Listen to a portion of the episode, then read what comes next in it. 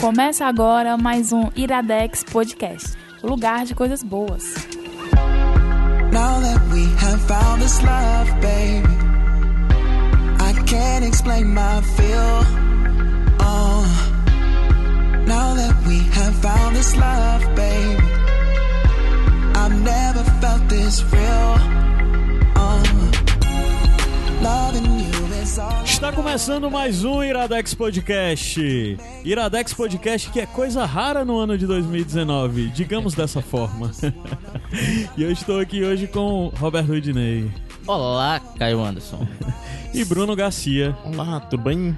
Ressaca pós-carnaval. É, meio Iradex longe, né? voltando, né? Porque, voltando. tipo, é, tá Ressaca complicado. já tá curada, cara. Deu tempo não aí, foi complicado. O ano, começou, assim? o ano começou agora, né? É. É então, velhos disclaimers pra dizer como o senhor Gustavo Mociaro veio me chamar a atenção, já tivemos 11 semanas no mês de 2009 e só esse é o sexto episódio lançado apenas. Ou seja, acho que falhou aí cinco vezes, cinco semanas. Mas a gente teve carnaval, o carnaval foi complicado. Teve as duas primeiras semanas de janeiro, que era um intervalo anunciado. E agora no mês de março a gente teve um problema no feed e morreu o feed do Iradex Podcast. É, por mudanças no servidor, ele teve que ser todo refeito à mão então, muito obrigado, Gustavo Mociaro. Mas é, o Iradex Podcast está nesse momento agora que está um pouco complicado encaixar, porque com o Gabs afastado, fica mais difícil para mim arrumar pessoas para gravar. Porque antes eu sempre tinha o Gabs garantido, precisava só mais de uma. Gabs sempre tinha indicação. Eu tenho pouca indicação, porque eu vejo pouca coisa. Meu tempo é todo de ficar na frente do computador editando coisa. Então fica meio complicado, mas Iradex Podcast continua. Tem que valorizar. Já fica um pequeno aviso para todo mundo. É, Iradex Podcast não vai acabar, não vai parar, mas provavelmente, muito provavelmente, durante o período que tiver rolando a temporada de Game of Thrones, Iradex Podcast vai ser quinzenal, certo? Mas eu vou começar Acho melhor justo. depois com isso. Provavelmente vão ser. Aí, se for quinzenal, meu plano é que sejam três indicações por programa, reduzir a frequência e garantir que tenha, porque quando começar a temporada de Game of Thrones, vai estar tá rolando e eu vou estar tá muito ocupado com Sete Reinos. Falando em Sete Reinos, antes da temporada voltar, volta os Sete Reinos, tá bom? A gente já tá com gravação marcada, então tá tudo certo. Esses são os avisos que eu já comecei a dar antes de puxar assunto, conversar e tudo mais, mas vem logo o segundo aviso. Por atividade é isso aí, né, cara? É, se você quer nos ajudar a continuar produzindo tudo que nós produzimos e se você quer continuar. É, e se você você pode fazer de uma forma direta através do padrim.com.br iradex. E além disso, se você quer nos ajudar, você pode ajudar de outras formas, que é divulgar, conhecer tudo que nós produzimos, espalhar a palavra. Espalhar a palavra significa você conhecer tudo que é produzido dentro do Iradex e da RIPA, além do Iradex Podcast. Tem Sete Reinos, tem o Aos 30, que é o podcast mais novo da rede, que está sendo um sucesso gigante. Tem Mercúrio Retrógrado, tem podcast Nicolas, Aí, tem HQ Sem Roteiro, então, por favor, espalhem a palavra. Pronto, dei todos os recados. É isso. Tempo recorde de recado. É. Gente. Um like, um retweet vale muito. Muito, muito. Porque... comentário, sabe? E se você vê algo, alguma coisa assim, sei lá, lê um livro que a gente indicou, vai postar nas redes sociais, é. marca a editora e diz: Oi, vim no é. Iradex. Manda pra aquele influencer que você segue, olha é, aqui. Um... Olha, escuta esse podcast, como ela é legal, é, sabe? Manda pro padre Fábio de Mello. É, parece é, uma sucesso, pessoa, viu? É, sim, ele parece ser um cara que escuta muito podcast.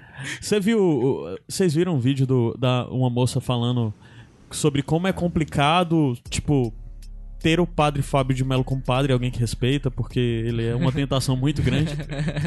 é, é, uma prova a fé dela, né? É, pois é. É muito bom esse vídeo. Eu vou, se encontrar, eu vou deixar linkado aí no post. Pra vocês verem como o padre Fábio de Mello, apesar de ser uma figura muito interessante para a igreja católica moderna aí. É, é ele, jovem, põe, né, ele põe, ele põe, ele põe as pessoas em tentação, essas pobres fiéis em tentação. Nada a ver com papo. Mas gente, Iradex Podcast regular, duas indicaçõezinhas e hoje são duas indicações que se ligam bastante. Elas têm muito a ver uma com a outra. Vale, e é, não sabia. Eu pensei bastante nisso, tem. A rua é nós. É, e uma questão muito latente para mim é que as duas indicações falam muito sobre identificação sobre pertencimento, sobre a necessidade que todos nós temos de pertencer a alguma coisa, estarmos no meio. E uma forma bem saudável de fazer isso é amizade. Amizade. Amizade. Então a perguntinha de hoje que eu tenho para fazer para os senhores é relacionada a isso, porque pertencimento é bom, amizade é essencial na coisa do pertencimento, mas nós temos o velho problema de envelhecer. E como é difícil às vezes envelhecer e manter próximo de si pessoas que você gosta, porque simplesmente a vida é cruel. Ela afasta rotinas, prioridades diferentes, momentos diferentes, né, obrigações diferentes. E eu queria saber se voluntariamente vocês têm alguma prática, algo pensado para fazer de não estar distante das pessoas que você gosta. Sabe? Aquela velha coisa de, sei lá, fulano de tal, vou semanalmente tentar, e aí, cara, como é que estão as coisas, sabe? Eu não tô nem dizendo, vamos fazer alguma coisa, não, só, e aí, como é que estão as coisas, como é que estão as novidades e tal. Ou só faz o velho overview em rede social e acha que isso sustenta a amizade. Não, como é que vocês não. lidam com isso? Não, acho que conversar, o diálogo é mais importante que uma visualização, que um é. like, com certeza. A troca de experiências, né, de sabe, o dia a é. dia. Não basta ver stories, não. Não, né? não basta, não. E, e, e, e agora silenciar o story também não, não, não, é, não, quer, não significa que a amizade tá desfeita. Concordo. Mas se concordo, colocar em melhores amigos, significa que a amizade ainda tá forte ou não? É, também, boa né? questão, é boa questão. Valoriza bastante. Eu né? acho que um dia eu tenho várias questões para levantar em torno disso. Uhum. De como essas coisas é, as relações hoje em dia são diferentes em redes sociais, sabe? Dessas coisas de, re... de grupo, sabe? Ah, e tal hora a galera tem um grupo que é de várias pessoas ativas no WhatsApp, no Telegram, mas tal hora você nota que aquele grupo deixa de conversar muito e você tá fazendo parte dele, mas você tá meio afastado daquele grupo e você nota que aquelas pessoas ainda estão se encontrando. Aí Sim. você se toca que as pessoas criaram outro grupo que você não está incluso. Caraca, isso é triste. Aí essas pequenas coisas são difíceis de lidar. Ou mesmo Instagram, tá nos melhores amigos. Quem é que você pode botar ou não em melhores amigos, sabe? É, fulano de tal, sempre tem aquela coisa, será que fulano de tal deixou de fazer stories ou ele só tá fazendo stories pros melhores amigos e eu não estou nesse grupo? São muitas questões, questões acho que vale a pena a gente né, debater. Cara? Respondendo ao Caio, voluntariamente eu tento, tipo, ver alguma coisa que me lembrou uma pessoa que eu sei que a pessoa gosta. Aí eu tento, pô, lembrei de você, pô, olha, dá, uma é olhada, boa, dá uma olhada é nisso aqui. Não só questão de indicação, mas sim, situações. Fui num lugar tal, em Fortaleza, lembrei que você frequenta lá. É, mas aí também acontece as coisas que você acha que a pessoa gosta de uma coisa e a pessoa diz pra você: Por que, que você tá me mandando isso, cara? Isso é muito besta, não tem nada a ver comigo. É, é, é meio aí foda. Eu fico meio triste assim. É meio foda quando às vezes você acha que tá acertando. quando você acha que tá acertando e não tá.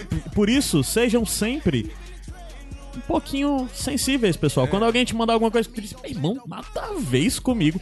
Só diz, ah, legal, cara. Então é. dá só um, uma curtidazinha, eu disse, é. Não, peraí, peraí, calma aí. Tem que. Menos comenta, não manda só um kkk, não, cara. Um kkk é muito triste, velho.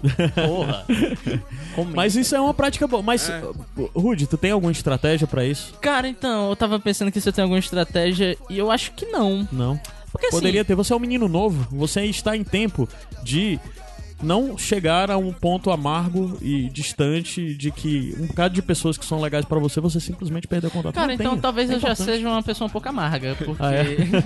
não, é porque assim... Não, eu não eu sei, sei se... eu sou amargo também desde novo. Não, porque assim, eu não sei se eu considero amargura, mas é meio que você aceitar as coisas da vida, né? Tipo assim, pessoas que eu gosto muito, mantenho contato por bastante tempo, aí do nada a vida afasta as pessoas, sabe? Tipo, não tem mais o tempo que tinha antes para ficar trocando ideia. Sei lá, começa a trabalhar, o trabalho afasta as pessoas. Verdade. E assim, isso sempre me deixa muito bolado. Eu sempre fico muito triste com isso, né? Hum. Porque é uma hum. coisa que eu, a gente tava até conversando aqui em off e que eu ainda não aprendi, a, não aprendi a lidar com o fim de relações de amizade, sabe? Uhum. É uma coisa que sempre vai me deixar triste, sempre vai me deixar hashtag boladinho. Só que ao mesmo tempo, eu não sei se é por onde eu moro, porque eu sempre morei longe de tudo, então tudo sempre foi longe de mim. Então eu meio que sempre me senti um pouco só, meio excluído das coisas, sabe? É então, é assim, foda, foda. Quando rola, tipo, ah, um grupo de amigos seus está se reunindo em tal canto, eu fico, porra, eu queria estar lá, mas assim. é complicado, né? A, a, logística para estar é, lá. Mas assim, eu tenho que pegar um ônibus, andar uma hora e meia, dois ônibus, andar em dois terminal para chegar lá. Vale a pena, aquela galera é legal mesmo. É, e assim, tipo, sei lá, eu, eu também não gosto. Parece às vezes para mim que eu tô pedindo esforço de outras pessoas, tipo, ah, se adaptem à minha condição, gente eu não quero pedir isso também, eu acho é, meio é, foda, escroto. Foda, foda. Então, eu meio que me acostumei, tipo assim, as pessoas estão se afastando, cara, infelizmente é a vida, né? É. Ah, tá bom, uma coisa que eu faço muito é do nada chegar e falar, ô, cara, cola num hangout aí, bora conversar. Uhum. Eu faço muito isso com o AJ. O AJ é um cara que eu gosto bastante. Beijo, AJ. Um A. E a gente não mantém mais tanto contato assim. Então, foi, não foi, do nada Ou eu ou ele manda mensagem pra ele, fazendo o quê? Nada, boa, trocar uma ideia, a gente fica, tipo, seis horas conversando. E é isso. Eu sou uma é pessoa. nada planejado, sabe? O meu método é meio assim, é, eu sou meio desligado, mas só que eu sempre gosto de lembrar para as pessoas se elas são importantes pra mim. Então eu sempre vou dizer, meu irmão, tô tipo seis meses sem falar com uma pessoa, vou mandar mensagem, ei, baitola, eu gosto de tu, tô com saudade, seu bosta. Pronto, é isso, assim, sabe? Eu acho fofo. Eu faço umas coisas desse tipo. Vou mandar- E eu sou uma pessoa que não tem nenhum receio em dizer pra pessoa, meu irmão, eu gosto muito de ti, tu é importante. Eu sou uma pessoa que não tem problema em pedir desculpa pras outras, eu- sabe? Eu não tenho medo, não tenho orgulho, sabe? Aí é muito bom, eu sou meio que esse cara. Na hora que eu tô lembrando de alguém, meu irmão, lembrei de fulano, eu só digo, ei, bicho, e aí, como é que estão as coisas? Eu não vou nem... Aí eu pego e diz, ah, vamos se marcar, macho. Tu Sabe que a gente não vai se encontrar, sabe? Vamos só deixar aqui valer que um é importante pro Só outro. Não vamos ficar se enganando aqui, né? nessa coisa de, ah, vamos marcar. A gente não vai marcar. A gente não vai se encontrar. Seria legal, mas não vai rolar, saca? Então, Complicado, a rotina. o importante é só isso. Como é que é. estão as coisas? Ou só dizer, aí, como é que estão as coisas? Tá de boas? Como é que tá?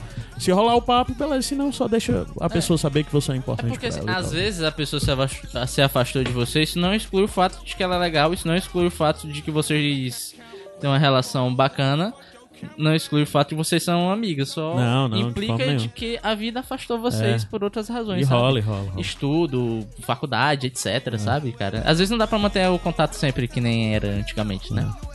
Mas é isso, gente. Já conversamos, o papo ficou demais, mas a gente vai subir a música dessa música já já e, vem, e começa a primeira indicação disso, que de certa forma já foi indicado aqui, mas a gente explica melhor já já. Exatamente. Ei, isso aqui é Iradex Podcast, né? É isso aí mesmo. É isso aí. Beijo, Breno, eu também gosto de você. Motherfuckers hating this shit. Yo, motherfuckers still moving out here and shit. Yo, yo, yo, yo. Still loving this motherfucker. Yo, yo. And niggas think this shit gon' stop. Yo, it ain't never gon' stop. It's gon' keep going rich, homie. Tell 'em where you from. ATLA and TAGA, where I'm from. East Atlanta, that wide state, aka the slums. I got, I got trained to slime without a gus. Migos and Quan roll up another one. Hey. Dollars don't know what we on. Niggas still popping on me. Scooch. Struck top.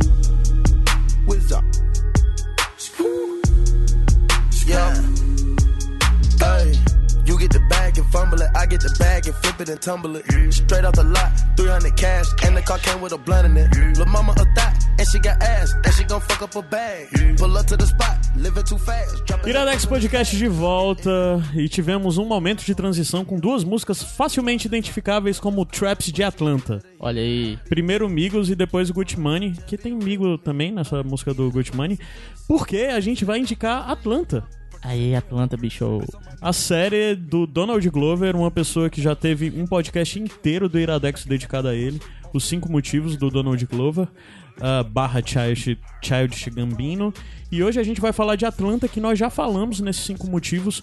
Mas menino Roberto Rudinei disse: Caio, acho que Atlanta merecia uma nova indicação dentro do Iradex. De fato, um, um programa dedicado gente tá assim. vendo a série que Sim, o- sim, sim. entrada na, na Netflix. A segunda temporada, né? disponibilizada na Netflix, mais gente tá vendo que antigamente, né? Eu acho É. que quando, quando gravaram o primeiro. A gente só tinha visto a primeira temporada, eu acho que eu não tinha nem terminado é, não ainda. tava nem na Netflix ainda, eu acho. Não, tava não, tava não. É, pois é. E outra, a gente não falou tanto de Atlanta, como agora nós vamos ter aí pelo menos 20 minutos pra falar sobre essa série. Ok. Roberto Udinei, dê seu show, apresente aí o, o- a sinopse, o que é Atlanta. Cara, foi engraçado, porque eu assisti a primeira temporada, eu assisti a segunda temporada agora, terminei de assistir hoje, eu assisti- o último episódio hoje, e teve um lastro de tempo um pouco grande, né? E sabe quando, quando você esquece que uma parada é muito boa e você volta pra ela e fala, caraca, isso é genial, sabe, cara? Demais. E foi o que eu senti com a Atlanta, cara. A Atlanta, é, pra mim fica até difícil chegar e falar uma sinopse, porque eu acho que a sinopse de Atlanta é uma sinopse simples e não vai abarcar o que é a parada, sabe? Tipo, Atlanta é só a história do, do Earn, né? Que é o Donald Glover barra Charles Gambino. Que ele descobre que o primo dele tá fazendo um sucessinho ali com o rap. E ele tenta colar com o primo dele pra ele ser o agente, né? Do primo dele. E, assim, o básico do básico é isso, né? Só que daí ele vai derivar algumas outras coisas. Essa é a sinopse? Essa é a sinopse. Verdade, mas é bem simples mesmo disso. Não, a premissa é simplíssima. Se você Sim. for parar pra pensar, é até banal, sabe? A história é até comum. Só Sim. que o que diferencia pra mim, cara, é o jeito que ela é contada. Hum. Eu acho que cada episódio eu sinto que ele é um experimento, sabe? Sim. É, é, é engraçado tu falar isso de como é experimento, porque é, eu já vi muita gente definir várias coisas sobre Atlanta, dizendo que é uma série sobre hip hop e o cenário de Atlanta, de trap e tal. Não é. Não é. Definitivamente não é. Porque, primeiro, que eu acho que ela não é nem um retrato do que é o rap de Atlanta. Sabe? É, ele é bem superficial nisso tudo. E mesmo em mostrar carreira de um rap, ele também não é sobre isso. Não é definitivamente não é. Basicamente, ele é uma série que é focada em desenvolvimento de personagens. Sim. E ela não tem nenhuma linearidade, porque a série, à medida que ele vai apresentando coisas, não diz, ó, eles começam desse jeito, acontece isso, não é, é, é a série de certa forma é episódica, que os episódios quase que são desvencilhados um dos outros. Mas só que na, por exemplo, é, é muito pouco importante a rotina deles. O que é mais importante são momentos específicos da Isso. vida deles e de como eles ligam um ao outro e como esses momentos transformam aqueles personagens, ou na verdade apresenta melhor aquele perso aqueles personagens do pra gente. desenvolvimento de personagens, e o Rudney falou do Ernie, né, do Donald Glover, e, mas ele não, eu não acho ele o protagonista da série. Eu não. acho que ele é um dos personagens da é, série. É. Tanto que na segunda temporada tem uns dois, três episódios que ele não aparece, né? Sim, tem episódios inteiros sem Inteiro, ele aparecer. Ele aparecer, e o episódio é, te cativa da mesma maneira, você segue a história dos outros personagens da mesma maneira. Então eu acho que não é, ele não é o protagonista, assim. Porque, por exemplo, o Paperboy, que é o primo dele, uhum. que é o rapper, tem tanta importância quanto ele, principalmente na segunda temporada. Uhum. E uma outra, exatamente dessa coisa, ela é uma série totalmente guiada por isso, pela questão de desenvolvimento e apresentar esses personagens. Aí já entra uma outra questão que é uma série muito experimental. Ele tem muita intenção de experimentar narrativas diferentes, modelos diferentes. Tem episódios que são bem comédias, e é tem episódios que são muito né? dramas, tem episódios que são quase que terror.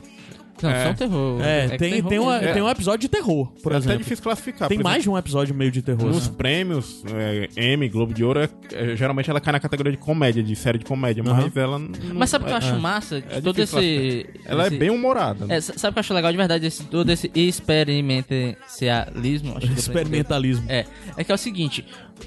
O Caio falou que é episódico, eu falei que é experimental, só que pode tá passando a ideia de que, tipo, a cada episódio é uma coisa, mas não. Cada episódio é diferente, mas ele segue uma linha narrativa. Segue uma linha narrativa, sim. Que é igual, cara. E, tipo, é. muda tudo, muda o jeito de contar a história, muda. muda. o tipo de história, muda o tipo de roteiro que Sim. o cara te, tá te apresentando e você continua a identificar a narrativa de Atlanta, é. sabe? Então eu acho isso, cara, sabe? Ele equilibrar tudo isso numa balança e ficar igual, cara, acho muito é, é genial. Outra cara. coisa que é interessante nisso é porque de forma técnica a série não muda tanto, no sentido de que a fotografia é linear, sabe? A, a, a, direção mesmo de, de, de cena. A, a, direção de arte é muito similar e tudo mais. É, design, as escolhas estéticas são muito similares. Mas só que você vê uns episódios que parece que são de séries diferentes, apesar dela ter uma mesma linha de produção. Uhum. Dela ser muito similar no seu, na sua forma estética, na sua forma técnica, mas a narrativa dela, o roteiro dela varia tanto, tem tantas experimentações que faz você às vezes pensar que você tá vendo séries diferentes. Já é um pouco diferente do que, por exemplo, eu no começo, quando vi Atlanta, eu associava muito com Master of None. Porque o Master of None, pra mim, é uma série muito experimental. No sentido de que o Aziz Ansari lá, ele procura experimentar narrativas diferentes. Uhum. Mas só que no, dentro do, do Master of None, tem episódios que não são muito nada a ver um com o outro. Que eles de fato mudam. Eles mudam o formato, mudam a, a parte técnica. Conexão, né? Você não vê tanto uma conexão. Já o Atlanta, você, por mais que haja uma. É, é, é a coisa de que para mim o Atlanta, ele é, é, Eu sempre procuro encontrar palavras para dizer isso. Porque não é tão importante no Atlanta como os personagens chegam do ponto A ao ponto B. O importante é o que eles estão sentindo no ponto Isso. A e o que eles estão sentindo no ponto B. Sim. E é como, por exemplo, a gente tem episódios que, por exemplo, o Warren tá fudidaço. Tem episódios que tá tudo bem para ele, financeiramente falando. Eles não mostram como isso aconteceu. Eles não isso. procuram mostrar a rotina do, do Paperboy, né? Que é o Reginald, eu acho. Não lembro agora. Alfred, não. É o Alfred, é, que é o, o, primo do o primo do Warren, né? Do, do personagem Donald Glover lá, que é o rapper principal. É, e ele faz tudo isso de forma de apresentar essa realidade, essas mudanças nas rotinas dele, mas sempre focado na coisa de como estão esses personagens emocionalmente, como eles se relacionam entre si, como todas essas mudanças que eles passam nas vidas, que a gente não acompanha necessariamente essas mudanças. A gente acompanha a mudança da essência dos personagens, é, da, dos sentimentos dessa personagem, mas não dos arredores, sabe? De, de quanto dinheiro eles ganharam ou quanto dinheiro eles gostaram, deixaram de ganhar não é é, é como se fosse retratos, é como se a gente estivesse vendo flashes da vida dessas pessoas em momentos diferentes, muito mais do que uma narrativa linear. É. Mas tem a jornada, né? desse jeito? Não, não, mas tem a jornada. É, como Tem falou, a jornada, a jornada, tem a exemplo, jornada quando você observa o, o- herói. Por exemplo, o, o Paperboy todo, tá é. ficando mais conhecido, Sim. tipo, ele começa a andar na rua, todo mundo quer tirar foto Sim, com ele, sim. então ele se incomoda com esse a fama que ele Isso tem. muda completamente O, o- a, a- a- toda a lida do personagem, porque o Exatamente. personagem vai ter que lidar com uma coisa completamente Por exemplo, diferente o que ele era. o Warren, como empresário, tem que começar a, a falar com outros pessoas da indústria da Sim. música, se relacionar. Tomar ver- decisões, tomar decisões, de ver como é que os né? negócios funcionam. Então, e ao mesmo tempo ser pai, que ele tem, tem um relacionamento, tem uma filha pequena. Então, tem a jornada de cada personagem e como eles se relacionam. E também, mais importante também são as temáticas, né? Porque é uma série é, onde quase 100% do elenco é negro, né? Então, ele é muito discutido o que é ser negro nos Estados Unidos e numa cidade como Atlanta, que isso é muito forte. E também da indústria da música, os acontecimentos, então tem, tem as paródias, assim. Tem uns personagens que você vê que são personagens com nomes diferentes, mas você relaciona com pessoas reais que existem. Sim, Na sim, primeira sim. temporada tinha um menino que era o Justin Bieber. Sim, cara. Que o nome é dele era Justin Bieber. É, Justin mas só Bieber. que era tipo um. É, não, não vale contar Não, como é que falando- é. O nome falando- dele é Justin Bieber, mas não é o Justin Bieber. É. Não é o Justin Bieber, mas é o Justin Bieber. É, de certa Mas é forma. o sim. seguinte, esse lance do Justin Bieber tu me lembrou um negócio que eu acho primoroso nessa série. É do jeito que ela usa o surreal. Sim. Porque é o seguinte. É surreal, mas é uma narrativa mundana. Isso, eu acho muito louco isso. Ele. Você vê o primeiro episódio, você vê a vida das pessoas, ele até. É, como posso dizer? Uma narrativa mega minimalista, sabe? Assim, é daquele tipo de, de narrativa que não parece que tem um arco, sabe? Não tem um começo, meio fim, não tem um herói. Só que ela te quebra isso usando um, um surreal. E sempre que ele te quebra a narrativa usando um surreal, é pra te fazer pensar em alguma coisa. Tipo o caso do Justin Bieber, sabe? Que o cara, ah, ele vai cantar com o Justin Bieber e tal. E o Justin Bieber ser do jeito que ele é ali, tem um significado, sabe? Eu acho isso, cara, sabe, primoroso. Ele usa o surreal pra falar do mundano, basicamente. É. E no caso, tipo, que o Justin Bieber na série é interpretado por um ator negro, né? Aí, tipo, se o o Justin Bieber fosse negro mesmo, ele ah, agiria do jeito que o Justin Bieber branco age, né? Na vida real, que o Justin Bieber é um cara meio otário, é, xinga fã, mija na rua, é, picha quando vem pro Brasil, muro. A questão é, a gente aceitaria Exatamente. o tratamento seria igual se o Justin Bieber fosse um cara negro, sabe? Exato, essa é a parte genial da série. E assim, cara, e tudo isso é. Essa sutileza no, no discurso que tu tá falando agora é muito sutil, sabe? Tipo o humor da série. Não é algo que às vezes tu vai gargalhar de rir, mas ele te Não, coloca situações pontuais, cara, que assim te deixa muito desconfortável às vezes, entende? É porque aquela coisa, eu tava até lendo um livro sobre o roteiro do. Ah, esqueci o nome do livro. Onde que o cara vai falar de que numa narrativa de comédia, os personagens não têm que saber que eles estão em uma comédia.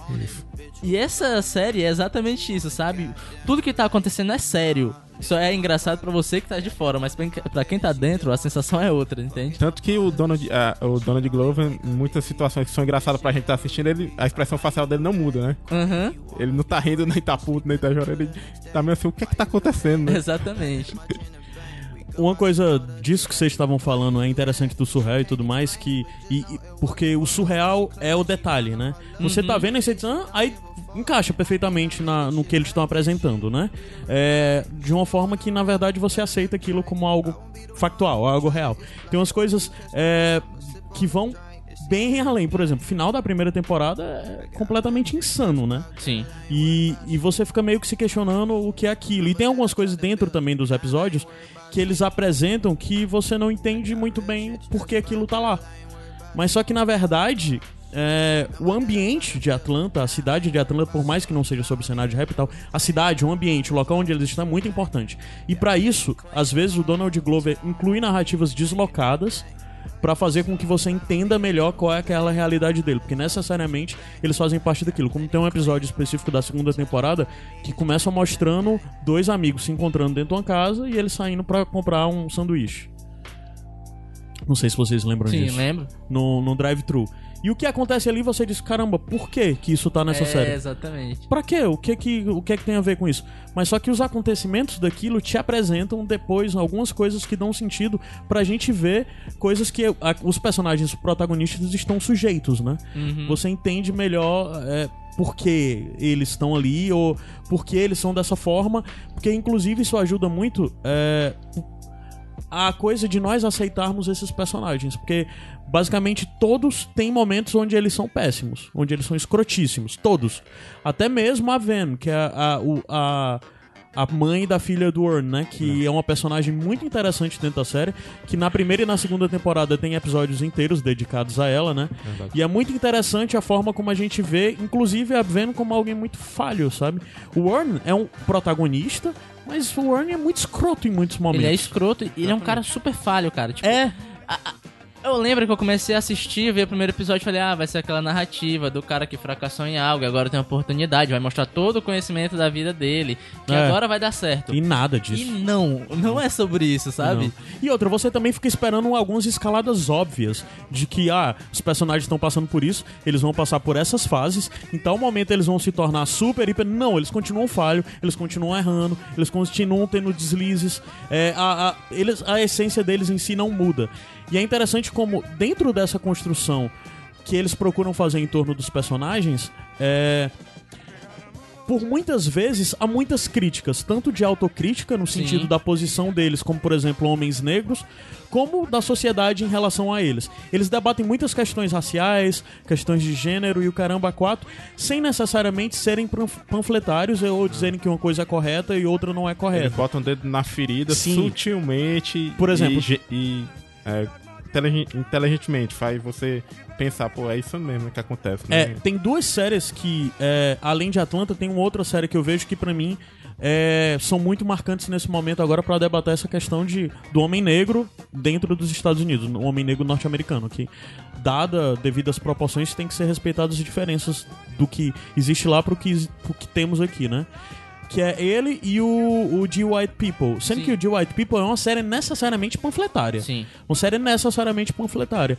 O Atlanta. Panfletária que não significa que seja ruim. Né? Não, de forma claro. nenhuma. The Geoid People é uma ótima série. Por sinal, assistam se vocês é. não viram. Principalmente. E Geoid People e Atlanta têm duas coisas em comum para mim. A segunda temporada é melhor do que a primeira. Uhum. Eu, ah, você acha que não é, você fica meio. Ah, a primeira temporada é melhor. E no final, no desfecho, você analisa. Pra mim, a segunda temporada de Geoid People é melhor, do mesmo jeito que a segunda temporada de Atlanta é melhor que a primeira. Sim, eu te interrompi. Continua. Não, é, beleza. Mas só que o, o. Às vezes se você parar para pensar e analisar os acontecimentos de Atlanta, que não procura dar aquela ênfase que o de White People dá, de te causar tanto desconforto, porque é muito sutil todos os problemas que eles encaram dentro do Atlanta, você, se você parar para pensar no contexto e na realidade que é apresentada da forma mais crua, direta, sem firulas e tudo mais, ela acaba se tornando, tendo um peso maior do que o de White People, que tem um, foco Sim. único de, de debater questão racial, né? Cara, Atlanta o Atlanta não tem só é... esse, esse intuito. Cara, né? Atlanta eu rio, eu acho graça, eu acho divertido, o ritmo é ótimo, mas eu acho ela pesadíssima, cara. É, é, é uma montanha russa de é, emoções, porque em um momento você tá achando a série muito engraçada, em outros momentos você tá achando a série muito desconfortável, no sentido mais The Office possível, de vergonha ler, uhum. e em outros momentos você tá completamente arrasado, Sim. arrasado, triste, e em outros momentos você tá com medo, apreensivo, se segurando. É, é, é impressionante. Isso tudo tá numa única série, cara. E, é muito impressionante. E assim, é a única série com cada episódio tendo no máximo 35 minutos. Uhum. É, você maratona fácil ela. Maratona fácil e, e, e, inclusive porque ela te leva de um ponto a outro. E é uma série que também não se apoia na coisa de cliffhanger. Você não termina um episódio dizendo, ah, eu tenho que ver o seguinte. Não. Você só termina um episódio e diz, caramba, foi muito, eu tenho que digerir isso aqui. Uhum. Mas você quer ver logo o segundo e vem um segundo que te faz ficar ainda mais de caramba, eu quero digerir isso aqui mas nunca nessa coisa fácil de cliffhanger, sabe? É. Outra coisa, a gente falou muito a série é de personagens, já falou um pouco dos personagens. E esse lance, cara, eu acho que é porque os personagens são muito pessoas, sabe? Aham. Uhum às vezes eu não consigo sentir ali um, um, um, personagem, sabe? Um ator atuando, eu vejo uma pessoa. Parece que eu tô vendo um documentário, sabe? É uhum. engraçado. Uhum. Inclusive os coadjuvantes são excelentes. Isso, né? isso que eu ia falar. Isso é você, é pra todos os personagens. Você acha que eles são estereótipos, assim, mas em algum momento eles dão viradazinha. É, Por tipo... mais menor que seja o personagem. É, porque tem, é? tem a coisa, é. primeiro de tudo, que com certeza o personagem favorito de todo mundo é o mesmo. É? É o Darius, não é não? O personagem favorito. Quem é o Darius? É o, o amigo dele. Sim, eu ia falar dele agora. É, é porque é o trio principal, né? O Alfred, que é o Paperboy, que é o, o, o rapper, né? Aí o Earn, que é o personagem do Donald, Donald Glover, que é o primo que foi pra Princeton. É, Princeton, e- Princeton. Princeton E e, abandonou a faculdade, deu algo errado lá, que isso nunca é explicado. Abandonou a faculdade, volta pra cidade, descobre que o primo é rapper e vai querer ajudar o- a carreira do primo rapper, né? É, que na verdade ele quer ser ajudado, isso é bem óbvio. Uhum. E tem o Darius, que o Darius é o cara do crew, né? O cara do. do da entorragem ali do, do, do Paperboy, é o Ele é o principal. DJ também, não? Ele é DJ? Não sei. Eu Mas só que os dois. é, e ele é nigeriano, né? Ele não é norte-americano. Mas só que ele é o melhor amigo do, do Paperboy e é o cara que tá. É o trio. A série é sobre o trio, basicamente. Aí tem personagens a mais, como a Van, né? Que é a namorada. ali- Aliás, a ex-namorada, mãe do, da menina do, do Earn. Mas só que o Darius é um personagem muito surreal. Ele é completamente surreal, porque ele é completamente deslocado daquelas Aham. narrativas. Em tal momento, inclusive, você vê o, o Darius criticando o papel do norte-americano negro. Aí você esquece que por um momento ele não se vê como aquilo, porque ele é um africano. E tal hora ele diz, vocês são muito estranhos. Aí você, ah, Ah, tá, é, ele não é isso, sabe?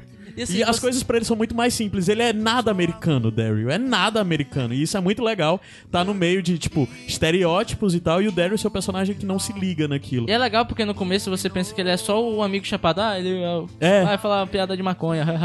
E não é ele é engraçado. Ele é inteligente cara, pra caralho, Ele bicho. é muito inteligente, ele é muito profundo, cara. Sim, E, assim, muito profundo. Todos os personagens, eles têm uma camada a mais, sabe? Tem, que tem, deixam é eles mais tava humanos, cara. Eu acho É. isso Sim, muito genial, sabe? Todo personagem que aparece. É interessante, tu falou isso de ele é muito profundo. Tem umas coisas que provavelmente muita gente viu compartilhado, aquele meme lá específico do do do Warren, né, o personagem do Donald Aham. Glover falando pro Daryl que ele precisava de dinheiro pra agora, que ele era pobre, ele não podia pensar em investir dinheiro. Tem aquele meme que rolou fortemente no Facebook, Twitter e tudo mais, né, que é, os prints dessa cena dessa É, os- conversa, né? o- o- pessoas pobres estão muito preocupadas É. tentando não ser pobres. E é engraçado porque isso você diz, porra, que lapada e tal, não sei o que, né? Mas só que quando você. Essa cena é retomada na segunda temporada, com algo, com um retorno que o Daryl dá pro Warren, né? E você vê. É, é, é muito sutil porque ele basicamente tá mostrando diferença gigante de vivência dessas duas pessoas, Sim. de realidade dessas duas pessoas.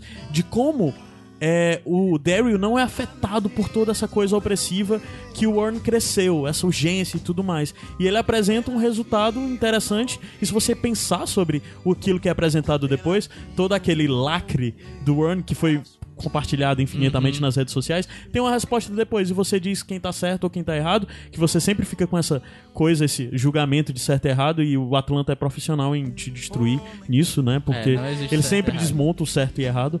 Você vê que na verdade só são duas pessoas com realidades muito diferentes, com formações muito diferentes, que estão compartilhando um momento juntas, mas que a leitura dela sobre aquele momento é muito, é muito distante. Uhum. Isso quebra, inclusive, a nossa própria expectativa de pensar, não, são dois homens negros nos Estados Unidos, eles são iguais. Não, eles são completamente diferentes, eles têm vivências completamente diferentes. Você entende por que pro Daryl nada é urgente. Porque ele não faz parte daquela realidade, né? E assim, eles são diferentes, têm dramas diferentes, mas tem algo que liga eles sempre, sabe? Tipo, tem, uma- Sim, tem sim, um sim. diálogo na segunda temporada ali no finalzinho que eu acho, tipo assim, cara, magistral. Ah, do Paperboy com, com o Ernie, né? Isso, é, deles é, dois bom e um demais. do Darius com, com, com, com o Ernie. Quando eles estão coisando um negócio de um passaporte. Ah, o sim, dizer? sim, sim. E assim, cara. Tá- É engraçado, porque se você pegar o- os prints e fizer um meme daquilo, você vai falar, nossa, hashtag lacrou. É. Só que não, cara. O- ninguém tá dando lição de moral em ninguém. Não, ali. não é. É tá só exatamente dizendo, a coisa olha, de cara, compartilhando é, a coisa mais interna. Eu tô te compartilhando o meu sentimento sobre isso, tá certo? É isso aqui que eu tenho pra te expor. Ninguém tá que- querendo ganhar de ninguém naquela Uhum. discussão. Não é uma briga, sabe? Eu acho isso muito sutil, cara, na- nos diálogos e na narração da série, assim, na narrativa, sabe?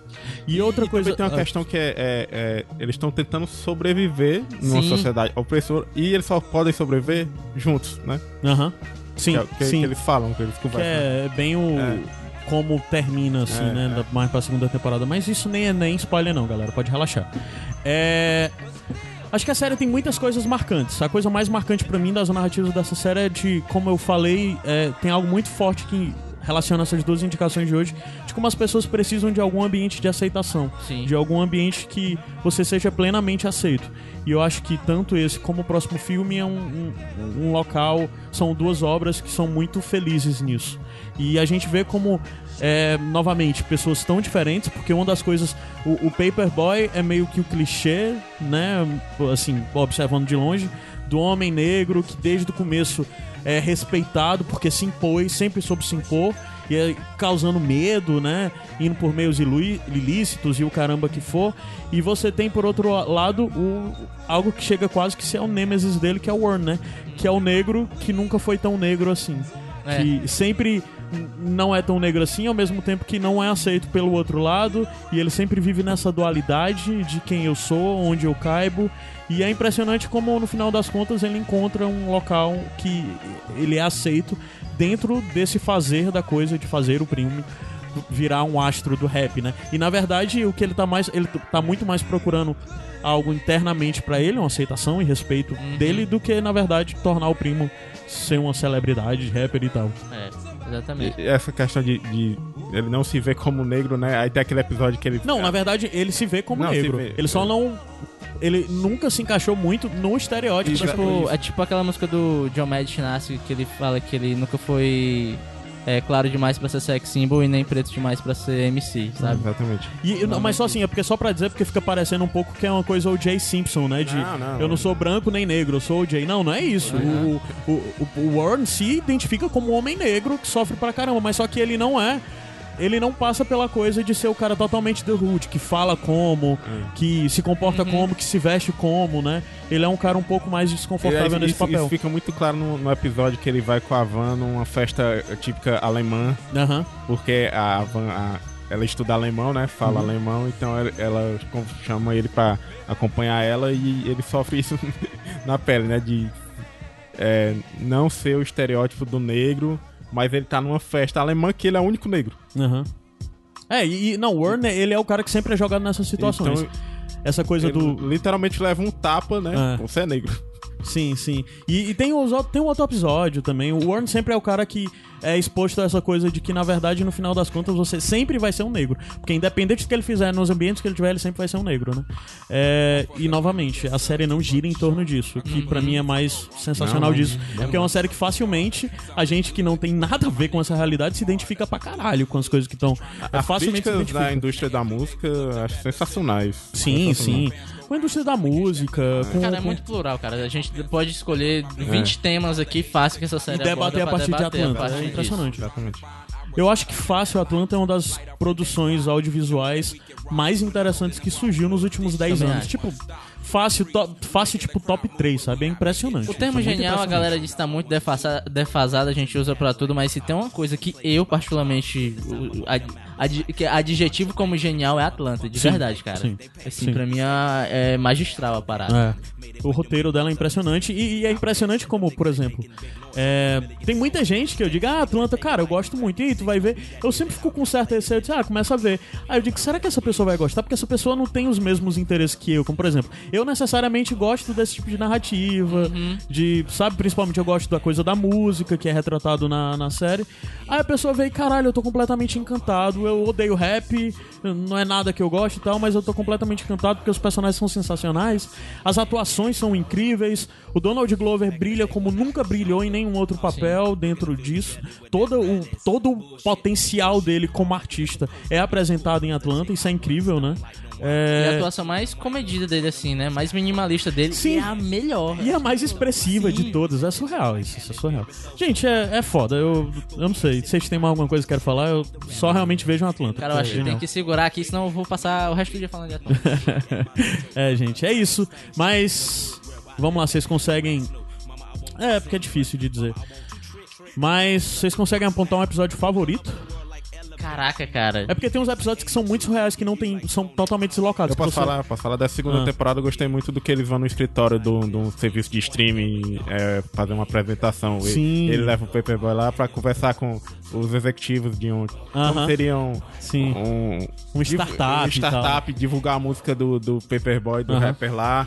Então eles têm que fazer tipo uma apresentação pro escritório, só que o escritório é majoritariamente branco, Branco. todo mundo tá trabalhando mesmo. É. Aí eles têm que parar pra ver o rapper se apresentando totalmente de- deslocado no É. meio e, e tentando. E o Paperboy é mais Paperboy do que nunca mais nesse momento. nunca, e tentando fazer funcionar o, aplicativo, Sim, né? é. Passa a música, bota o pendrive, não sei o que, bota na nuvem. sensacional, mano. Eu me identifiquei demais. Tu, qual é o teu favorito?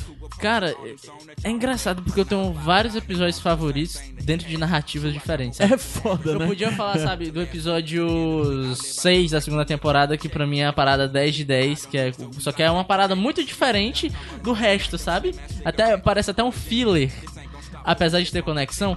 Mas se se eu pegasse um episódio que ele é bom por si só e ele conversa com toda a série, desde o primeiro episódio da primeira temporada, seria o episódio que tem um flashback. Ah, o que certo. Sim, tem, é um Certo. episódio que ele é todo um flashback. Aham. E esse episódio, ele é bom por si só, ele tem várias discussões pra lá de interessantes e ele contribui pra pensar atitudes dos personagens desde o começo da série, desde o primeiro diálogo do Ernie com Alfred que a gente Sim. vê, sabe? Sim. E tipo, aquele episódio, se você voltar pra ver o primeiro episódio da série toda, vai, sabe, vai ter um impacto ainda maior que eles estão falando que você vai falar: "Ah, tá, agora eu entendi essa linha de diálogo, por que que ela existe aqui", entende? Então, pra mim esse episódio eu acho que ele é o penúltimo episódio da série assim. Cara, enquanto eu perguntei isso pra vocês, eu abri a lista de episódios aqui. Fui tentar dizer qual é o meu favorito, mas eu simplesmente. É impossível, cara. Porque tem cara. muitas coisas que são, como tu falou, de narrativa. Pra gente falar de coisas, a gente vai falar de internet, relação e tudo mais. O episódio Barbara Streisand, o The Streisand Effect, que é mostrando o Paperboy, a relação dele com rede social e Sim, tudo mais. Ah, cara. É uma aula. Aí no mesmo episódio a gente tem aquele episódio da TV lá do Paperboy também, que eu não lembro o nome. esse Que TV, esse episódio cara, esse episódio é. Não, é, é, é de genial, explodir cara. cabeça. Aí no primeiro episódio dessa temporada, o Alligator Man, que é. Olha, eu comecei a falar o Bruno já riu. É um dos episódios mais engraçados de tudo, né? Aí a gente tem ao mesmo tempo o episódio do Barbershop, que é outro episódio genial da segunda temporada. coadjuvantes, é, o É. cabeleireiro. Aí a gente tem o Ted Perkins, que virou uma figura icônica já. Esse que Ted Perkins é o nome do episódio, é o nome de um personagem que a gente só vê nesse episódio. Que é um, facilmente um episódio icônico que vai ser referenciado daqui a 20 anos dentro de TV, narrativas de TV. Aí. Tem um episódio da floresta, cara. O Woods, cara, que é um Que episódio é tenso, tenso, pra cara. caralho. E triste, né? Tenso. E É triste pra caralho, é muito triste. Esse, É, esse episódio te destrói, cara. o episódio que tu falou da narrativa do Volta é o Fubu, né?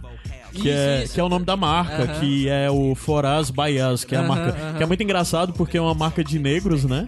Que são os negros fazendo por negro. E eu me lembro que quando eu era adolescente, os meninos adoram, adoravam usar a camisa Fubu, né? Que na verdade é Foraz Bayas, né? De- e os meninos em branco adoravam usar isso. Mas, cara, é foda, sério, vejam Atlanta, de verdade. Vejam Atlanta e digam pra gente o que é que vocês estão achando. E, Vamos assim, começar. é uma série que de verdade eu digo, ah, cara, eu vi o primeiro, tempo, o primeiro episódio e não gostei, vi o segundo episódio, cara. Sempre diz aquela coisa, ah, insiste até quando. Cara, insiste, porque eu, eu realmente acredito que se você ver as duas temporadas, não vai ter como você não gostar. De verdade. Porque é, é impressionante. Vejam Atlanta. Só isso. Muito legal ver. E, é uma série totalmente autoral. A gente sempre fala de coisas autorais. Eu falava muito isso do True Detective, que era uma série que todos os roteiros eram escritos pela mesma pessoa e dirigido pela mesma pessoa. Primeira temporada. Nessa a gente tem todos os episódios escritos pelo Donald Glover e o Stephen Glover, que é o irmão dele, e dirigidos pelo Hiro Murai, né? Que é É um cara, ele tá sempre com o Donald Glover. Ele Sim, dirigiu sim. vários clipes do É. Childish Gambino. É um- O This is America é dirigido por ele. Sim, então vejam também, esse menino é genial. Tem um episódio do. Tem um, um vídeo do Ted do, do, do Hiro comentando o episódio Ted Perkins. Sim, vi, ele comentando todas as referências cinematográficas que ele incluiu dentro desse Todos os episódio. enquadramentos. Todos os enquadramentos e tudo mais, e você diz, caralho, bicho. Esse fala, bicho "Olha, sabe do que faz. Eu enquadrei desse jeito, deixei esse espaço aqui por causa disso. Ah, cara, é muito bom, É foda, foda, foda. Sério, vejam, vai estar linkado tudo isso que a gente tá falando aqui. Assistam Atlanta, aproveitem, porque de fato eu acho que. Eu ouso dizer nesse momento que é a melhor série que tá rolando. Sim. Todas as séries que estão rolando, que estão em atividade, que não estão encerradas nem nada, é a melhor série. É É Atlanta. mesmo, vai ter terceira temporada, né? Esse ano, acho que tá previsto Nesse sair. ano? Acho que é. Sério? 2019? Aham, então Porque quase a passada, a primeira é 2016, a segunda é 2018. É, se eu não me engano, a, a segunda não saiu em 2017 porque o Donald Glover tava filmando o, o Star Wars. dele, Ah. Mas ninguém viu esse filme. É, eu posso estar falando merda, mas eu acho que a terceira é pra esse ano sim. É, eu sei que, que é, o Donald tá pra lançar disco esse ano, então É, não né? sei como é que tá, mas assim, espera-se que ele lance E o, algo. e o Caio comparou com Master of None, e, inclusive saudades Master of None. Sim, saudades, saudades. É uma ótima série, uma ótima série que inclusive foi se acertando com o tempo. É. Mas, Atlanta, gente, assistam, por favor. Assistam. Vamos subir a música.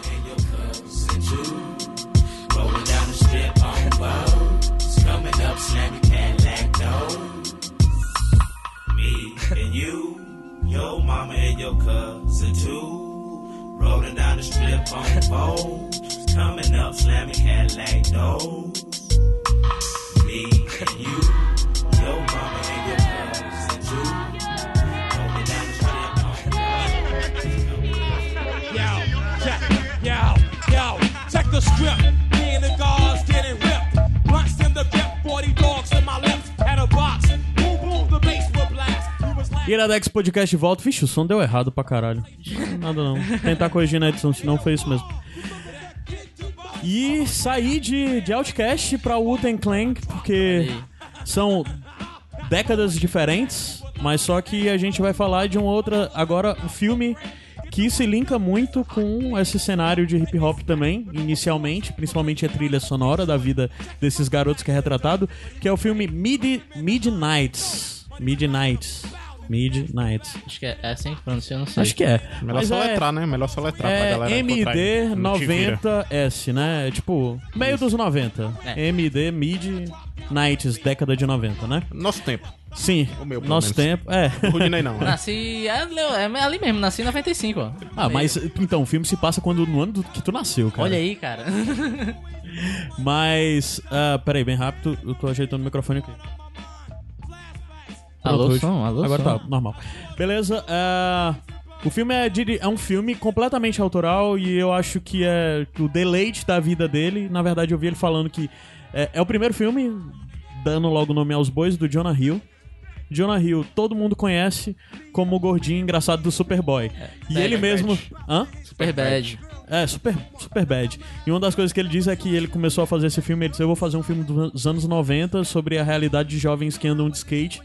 E as pessoas vão dizer é o gordinho do super bad e como é que isso vai ser aceito, sabe? Mas a grande questão é que a gente viu, com o decorrer dos anos, o Jonah Hill se tornar um artista surpreendente. Tanto pelos papéis que ele passou a fazer, ele ainda tá um pouco preso nisso, mas as coisas, o potencial que ele tem feito, né? Porque Além de Superbad, a gente viu ele fazendo lá a franquia dos filmes do, do 21 Jump Street, né? Que são bem divertidos, que ele faz o filme sim. até. É o Anjos da Lei. O Anjos português. da Lei, é. Ele fez. Scorsese, né? Ele O começou a fazer de filme do. Scorsese, ele fez o, o Lobo de Wall Street, o papel dele é sensacional. Fez o Homem que o Moneyball, né? Então, Sim. ele é alguém que Ano está. passado fez Maniac na Netflix. É, o Maniac da Netflix, ele Ele tá tá se mostrando. né? Tá- É, ele tá se mostrando um cara com um repertório bem maior e um, uma amplitude bem maior do que a gente esperava. E esse filme ele decide narrar a realidade de jovens no meio da década de 90. Essa é a premissa básica do filme. E ela é- o filme inteiro é focado em cima de um menino de 13 anos de idade, que é o Steve, que ele vem de uma realidade é, onde ele só tem a mãe e o irmão. A mãe é uma figura super amorosa e super atenciosa, que trata ele muito bem, e do outro lado ele tem um irmão super problemático, um bully é, da pior forma, e ele sofre as consequências da relação com esse irmão.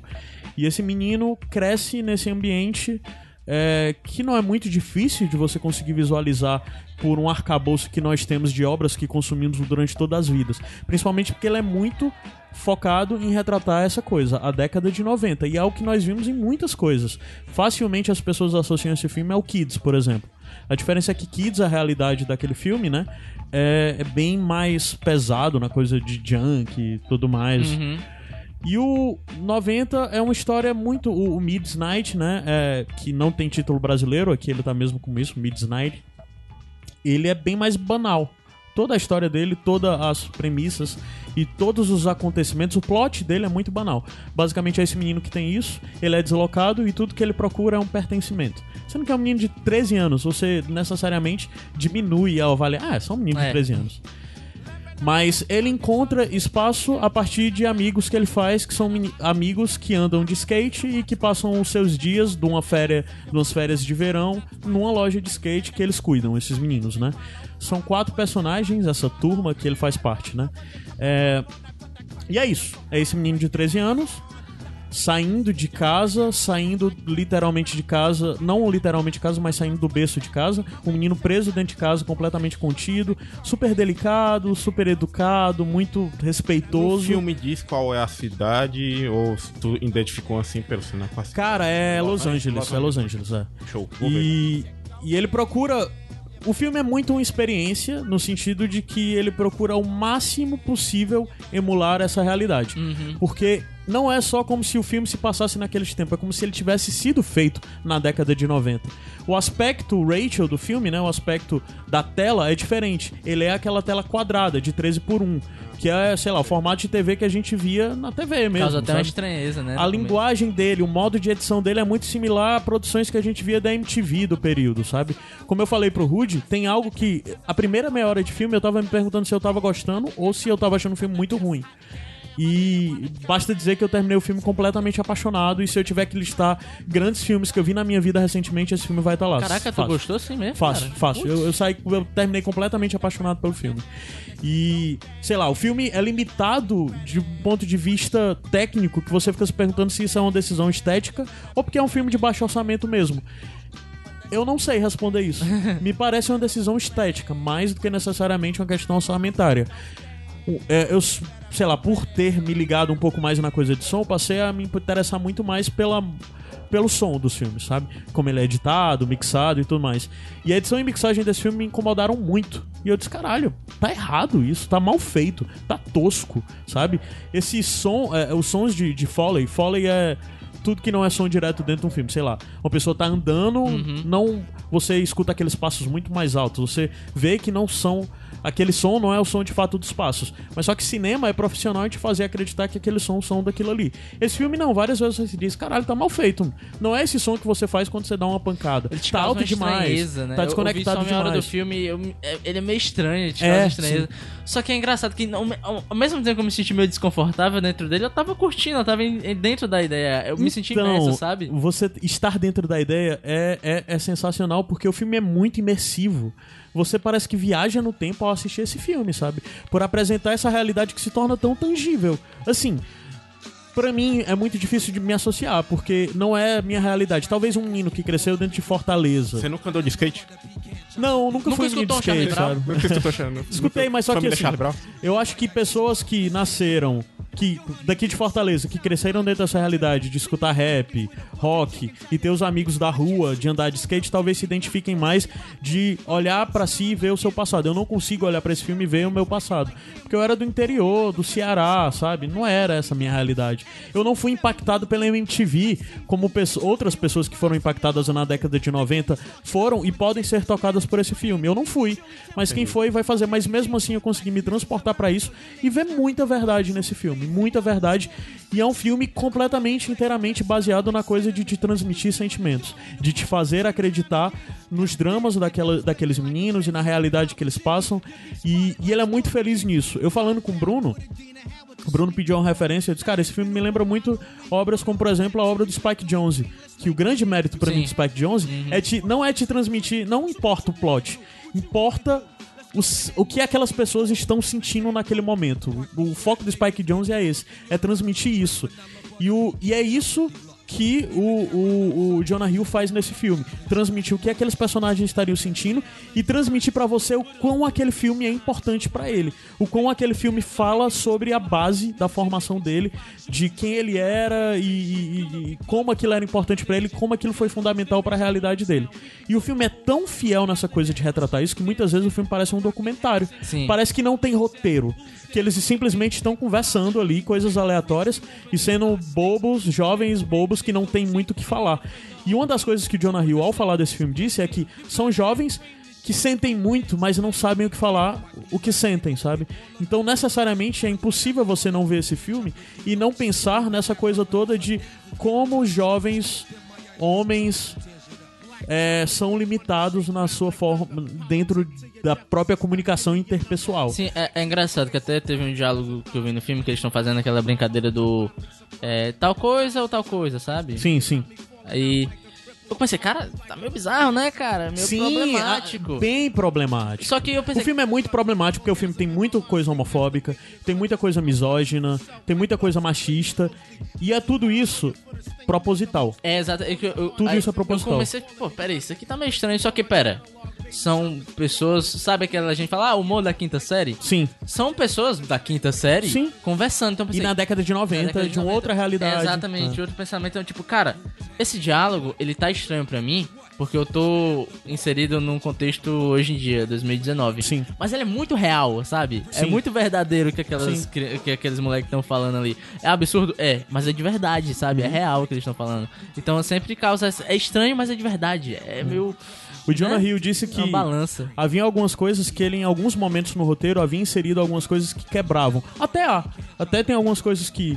Tem algumas coisas que são bem homofóbicas dentro do filme que em determinado momento são corrigidas dentro da narrativa do filme, mas não parecem deslocadas. Já há outras coisas que estão lá e não são mudadas. E uma das coisas que diz que o produtor reclamou com ele, porque o Jonah disse que fez e ficou incomodado e que de alguma forma haver procurar incluir reparações ali. E o produtor disse, cara, se tu fizer isso, isso é ofensivo. Porque tu não tá sendo fiel, tu não tá respondendo o que é aquilo ali. Quando tu era adolescente nesse período, tu ia falar isso aqui que tu botou nesse texto? Ele, não. Então por que, que tu tá incluindo isso É, no filme? exatamente. E eu acho que esse, esse torna a, a coisa de. Torna o filme maior por tornar o filme mais imersivo. Você acredita que de fato você tá observando um retrato de um momento, de um período histórico. Diferente do. Diferente do Atlanta, esse filme não procura se focar tanto. Aliás, o Atlanta é muito mais focado no desenvolvimento dos personagens. Esse filme, ao meu, ao meu ver, é muito mais focado na experiência de te apresentar uma realidade de um Sim. momento específico, de uma cidade específica, isso, né? de jovens de realidades específicas. Então ele é muito mais focado na coisa de desenvolvimento de cenário. Mas é interessante como as duas obras, indo para caminhos opostos, conseguem te vender perfeitamente a realidade daqueles grupos diferentes, porque é muito bem desenvolvido o cenário dentro do, dos anos 90, né, lá do Midnight, e o Atlanta é muito desenvolvido os personagens. Então você consegue se ligar e se identificar com muitas coisas no final das contas, não é mais importante, não é desenvolvimento de personagem ou de cenário, mas desenvolvimento, o mais interessante é desenvolvimento de roteiro. E pra mim são duas obras que foram muito felizes nisso. É, eu não vi o filme, né? É, conversando com o cara, até perguntei pro cara, cara, tem algum ator conhecido, né? Que assim, que possa me identificar? Ou a maioria dos atores são estreantes? Eu queria perguntar pra vocês atuação do filme. A ma- a maioria são é, atores jovens, que estão. Jovens, ou- muitos de primeiro papel. Primeiro assim. papel e como é que tá? É, mas tem uma galerinha já conhecida ali, tipo, a mãe é a. Catherine Watson. É, eu conheço a- ela, mas eu não sei de onde. E o eu já vi irmão essa moça. bully dele é o Lucas Hedgehurt, um negócio assim. Que ele foi até indicado ao Oscar pelo primeiro filme dele que ele fez com, com Casey Affleck um tempo atrás. o Manchester by the Sea. Ah, verdade, Esse- é esse Lucas cara- Hedges. Isso, e esse cara, ele, é um, ele é muito bom, ele é excelente.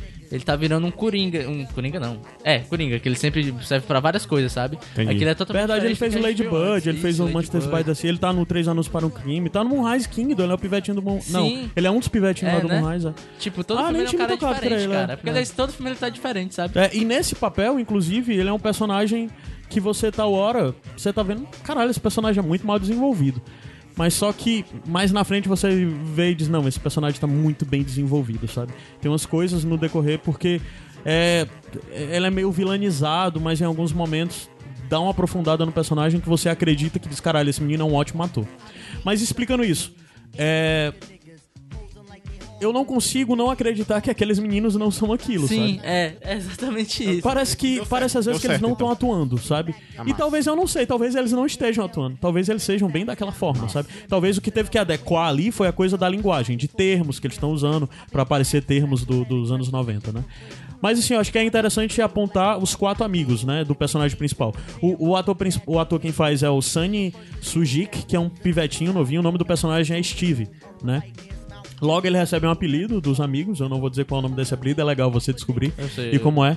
Mas são quatro personagens, né? O principal, o- assim que, que, que ele tenta se aproximar desse grupo, o Steve, ele conhece o Ruben. O Ruben é um meninozinho, é o mais novo do grupo. O, o- deve ter por volta de talvez 14 anos, enquanto o Steve tem 13, né?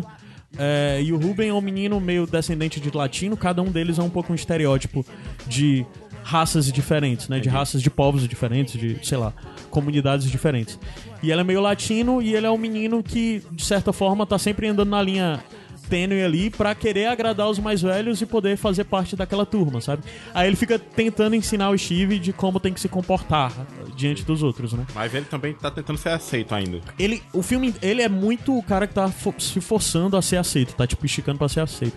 Aí o outro é o Fourth Grade, que é um cara que sempre tá com a câmera na mão, que é meio o bobão, e o pessoal tal hora até pergunta por que, que ele é o Fourth Grade, mas é porque ele é o cara meio burro, que não fala muito, e quando fala, fala umas coisas que ninguém entende direito, né? Que é o Fourth Grade, é tipo o quarta série, quarta sabe? série. É. Aí o outro personagem é o Fuck Shit, que é o cabeludo, meio visual bem Los Angeles, assim, louro, do cabelo enrolado, grandão, que fica em- direto em cima do skate e não fala nada com nada. E tem o melhor amigo que é o Ray, que é o outro. O, o Shit e o Ray são meio que os. Os tops, assim, de você, caralho, eu quero ser amigo desses caras e tal. E os dois são os caras que são realmente bons em skate. Mas nenhum deles é profissional, mas eles cresceram juntos e têm esse sonho de serem profissionais e tudo mais. Aí o fuck shit é, é muito estereótipo assim, e o Ray destoa dele, é muito diferente, porque o Ray é o cara que é muito mais focado, ele leva muito mais a sério a coisa do skate e ele é o negro no meio de todos esses. E existe muito, muitas conversas em torno disso, dele ser o negro. Mas só que também é muito sutil, como Atlanta. E também é, é interessante que ele nunca está num papel de necessariamente haver tanto peso em cima da questão dele ser negro. Ele tá muito de boas, porque isso também é um retrato de uma comunidade específica, antes de tudo, que é a comunidade do skate de Los Angeles da década de 90, que é uma comunidade que historicamente é muito conhecida pela tolerância e pelo respeito. É historicamente a comunidade do skate sempre foi conhecida por ser uma comunidade anti-bully, né? É, sempre foram, digamos que o skate para a década de 90, de certa forma, está muito próximo do que o punk foi para a década de 70 e 80, né? A comunidade do, do associação. skateboard. Sim, por associação. Então são esses quatro amigos que o Steve tá se pro- procurando se enturmar. Mas, por exemplo, o Ray e o Fox Shit são, tem 17 anos, sabe? Enquanto o Steve tem 14. E uma diferença gigante da vida entre todos eles. Porque todos eles têm backgrounds diferentes. E a gente só vai descobrir que eles são bem diferentes entre si no decorrer do filme. Os personagens são muito bem desenvolvidos nisso. Porque no Também é um começo até altos. eles parecem ter só uma nota, né? Até mais ou menos onde eu vi foi quando começou a quebrar pro desenvolvimento deles. Eles parecem ser só os caras do skate, né? Sim, sim, sim. Sim. E inclusive você começa a encarar todos eles como muito limitados intelectualmente. Mas com o tempo você vai ver que eles são muito profundos, que ele tem, cada um deles tem questões E o conflito bem é, mais, específicas. é- o conflito é com os pais, é com Cara, é a comunidade. namorada. Então, é, eu acho que o grande lance do, do, do filme é porque o conflito principal. Existe um conflito, existe um arco dos personagens, existe um desenvolvimento, mas eu acho que nem vale a pena contar, assim. Porque o mais interessante do filme é porque, na verdade, o intuito principal do filme é desenvolver esses personagens pra você entender que o conflito deles é um conflito único de uma geração. Eles quer, ele quer apresentar um conflito de uma geração. E que necessariamente, pra mim, eu ligo com muitas coisas de. de. de limitações que, na verdade, são muito comuns a jovens, meninos héteros, dentro de realidades limitadas e como é, a sociedade poda, sabe? Como cada um deles tem questões em si muito latentes e muito profundas que você observando de fora são muito bobas. Mas quando você passa por uma experiência como esse filme procura fazer, de levar você pra dentro da realidade deles e procurar entender e sentir empatia com eles, você consegue se identificar de pensar, caralho, são coisas que eu vivo, são coisas que me atormentam, são coisas que me incomodaram na cidade, mas que são totalmente. A vivência é completamente diferente da minha, mas parece que os problemas são os mesmos, sabe? Aí, é, o meio onde eles estão e as, o modo como eles se comportam é totalmente sujeito a essa realidade que eles estão inseridos, sabe? É, ele é um filme muito carinhoso, ele é um filme que você consegue sentir carinho escorrendo, sabe? Porque é exatamente por isso a necessidade de, de alguma forma, se linkar com alguém, sabe? E o filme consegue, muito felizmente, falar sobre algo que é, eu venho pensando muito sobre repetição de ciclo. Sobre como parece que em algum momento você tem que se tocar que você está dentro de um ciclo, que esse ciclo é essencialmente ligado ao seu berço, de onde você veio e como você sempre foi, esteve dentro desse meio. É difícil, tal hora, você quebrar determinados ciclos de raiva ou de amor por algo ou de ligação. É difícil você se ver como necessariamente alguém que é simplesmente decorrência dos seus parentes, dos seus pais, dos seus irmãos, dos seus amigos e você se entender como alguém que e você só tá reproduzindo esses comportamentos e passando para frente coisas que muitas vezes são nocivas e você nem entende elas como nocivas porque elas sempre estiveram ali, sabe? E, e, e, é muito surreal você observar tudo isso dentro desse filme e observar como tal hora você tem que enxergar em si um instrumento que pode quebrar isso. Ah, verdade. É, é meio. Eu acho que eu tô viajando muito, mas é. é fez mas sentido cinema pra é ti? isso aí, cara. Fez, fez. Cinema é viagem. Aí, é, o filme é muito feliz nesse sentido, de apresentar essa realidade, fazer você se linkar com essas pessoas, entender que, por exemplo, os problemas que o Steve encara são necessariamente decorrentes dos problemas que a mãe dele encarou. Logo, ela transmitiu. Sim. Do mesmo jeito que o irmão dele encarou, e logo transmitiu. E a forma como você passa a entender por que o irmão dele é daquela forma é um diálogo curto dele com do, do irmão mais velho com o irmão mais novo. Você entende por que ele é daquele jeito. Da mesma forma que mais na frente você passa a entender por que aqueles amigos se comportam daquela forma, em diálogos curtos, coisas pontuais, sem muita profundidade. E você observa e você diz: caralho, bicho. Tipo, o quão profundo e o quão carinho existia nisso, sabe? O quão. É, é, acho que é uma experiência. É um filme para mim sobre, sobre isso, sabe? Sobre é, retratos afetivos que você consegue olhar para o seu passado e ver, sabe? É um filme sobre nostalgia. E, e é impressionante como o cinema tem essa capacidade de apresentar experiências nostálgicas para você que não tem nenhuma relação com aquilo e se ver dentro sentir daquilo. inserido, se né? sentir nostálgico vendo aquilo dentro de uma realidade que não é a sua. A pergunta é, é, sobre o background. Falou da nostalgia. As referências dos anos 90. Ah, isso é onde vem? Vem na trilha, vem no, na- no- nas roupas. Vem tudo. Vem o tudo. filme, é como eu disse, você realmente acredita que tá vendo um filme que se passa naquela década. O Porque jeito que é filmado, o jeito que é editado, sabe? Sim. é, é- é surpreendente isso. O jeito que o filme. A, a estética do No, filme. no diálogo tem, tipo, Hã? eles citam Diálogo, coisas totalmente, da época, totalmente. É, além disso, tem todas as músicas. As músicas são usadas frequentemente. playlist tal é boa? É, do nada eles estão lá e começam a tocar Where Did You Sleep Last Night do, do, do acústico do, do, do Nirvana, né? Eu gosto porque eu senti que não é martelado, sabe? Olha, isso Não, é uma é, referência. Por exemplo, tem um negócio que eu, sabe, se levantar e falar, ah, olha só. É que basicamente eles puxam fita de Nintendo. Sim. Aí Eles só Sim. puxam a fita de Nintendo e entregam. Você fala, olha uma fita de Nintendo. Não é, olha só, uma fita de Nintendo, aqui é o Super Mario, sabe? Não, só passa assim pra você e quem pegar, pegou, sabe? Sim, sim, sim. E, e ele é muito feliz em fazer isso porque é, porque. é porque eu disse, sabe? Ah, o filme tem muitas referências, o filme. Ele procura fazer. Não, o filme se passa na década de 90, literalmente. Você acredita que aquele filme foi filmado naquela década, Sim. inclusive. E eu acho que é isso que é muito surpreendente, É sabe? muito natural tudo, sabe? Assim. E ele é um filme que, muito despretensioso, é um filme muito curto, 1 hora e 25 só. Você Só? vê rapidez. Massa. Ele não é um filme denso, sabe? Mas só que ele é um filme muito contemplativo, apesar de ser um filme rápido, muitas vezes, pelas cenas de skate e tal. Porque eu tô falando tudo isso, mas eu esqueci de dizer que esse é um filme sobre skate também, sobre como é viver essa coisa especificamente disso. Mas só que eu não tenho nenhuma dessa experiência, cara. E o filme me tocou de uma forma surreal, sabe? Surreal, sabe? Assim, todo mundo jogou Tony Hawk, então vai dar certo pra se identificar.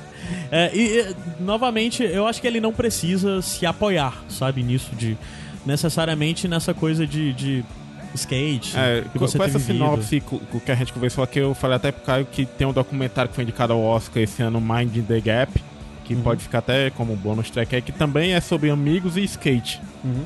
E, e, do mesmo jeito que tu falou que tinha um personagem que tava sempre com a câmera filmando no filme, no documentário tinha um menino que desde jovem filmava os amigos e foi filmando numa linha do tempo, assim, como se fosse um aquele boyhood de, que Hum. durou 12 anos, só que em menor escala, mas mostrava também a evolução dos amigos, é, imagens é, resgatadas, tipo, um foi pai, o outro teve conflito com os pais e, e etc. Pois é, eu vi é, esse documentário, aí depois eu só vi o Midnight agora. Eu disse, caralho, eu queria ter visto o documentário porque acho que ia dar pra ligar bastante. É. Mas é isso, gente. Eu acho que, não sei. Pra mim, o principal do filme, a coisa que mais me tocou e a coisa que mais. os três pontos principais do filme que me fizeram muito gostar muito desse filme. Esse é um filme que, se eu tiver que listar filmes favoritos de recentes, ele vai estar listado facilmente, como eu já disse. Porque os três pontos principais dele é que eu vejo muito carinho naquela narrativa. É, eu acho que é, é- eu consigo sentir muita simpatia, além da empatia, eu consigo sentir muita simpatia por aqueles personagens, principalmente pelo protagonista. Esse menino é incrível, sabe?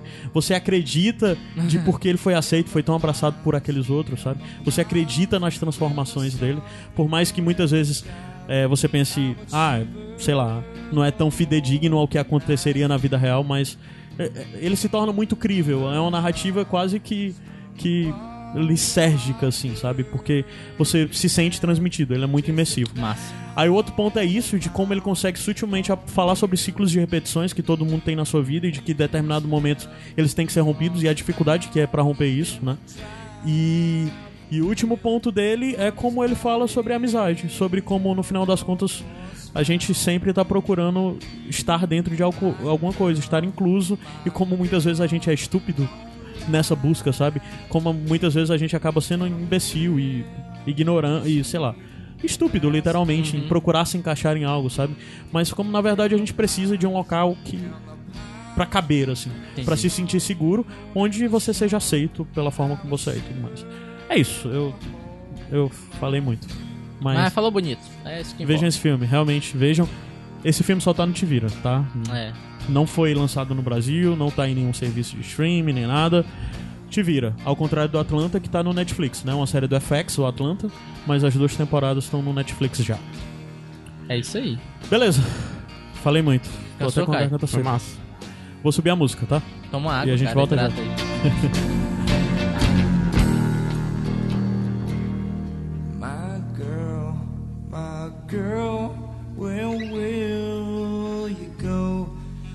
I'm going where the cold wind blows. In the pines, in the pines, where the sun don't ever shine, I will shiver the whole night through.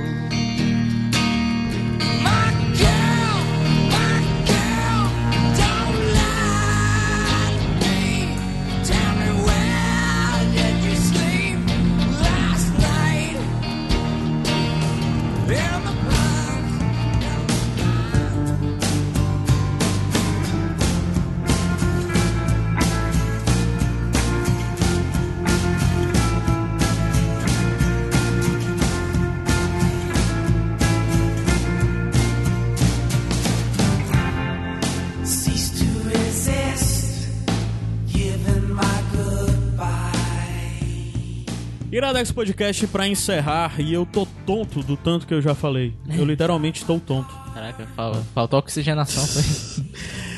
Gente, só falando antes de da gente começar os bônus tracks, todas as músicas que tocaram nesse programa são é, das trilhas sonoras, são músicas que tocam tanto no Atlanta como no ah, no Midnight. E é interessante que a parte de score do Midnight é da dupla Trent, Ho- Trent Reznor e Atticus Ross, oscarizados. Então é interessante ver, mas além disso tem muita música boa. Em ambas as duas tem muita coisa de hip hop, mas não é essencialmente hip hop esses dois. Tem muita coisa legal. Inclusive tem uma playlist que esse já é o meu primeiro bônus track.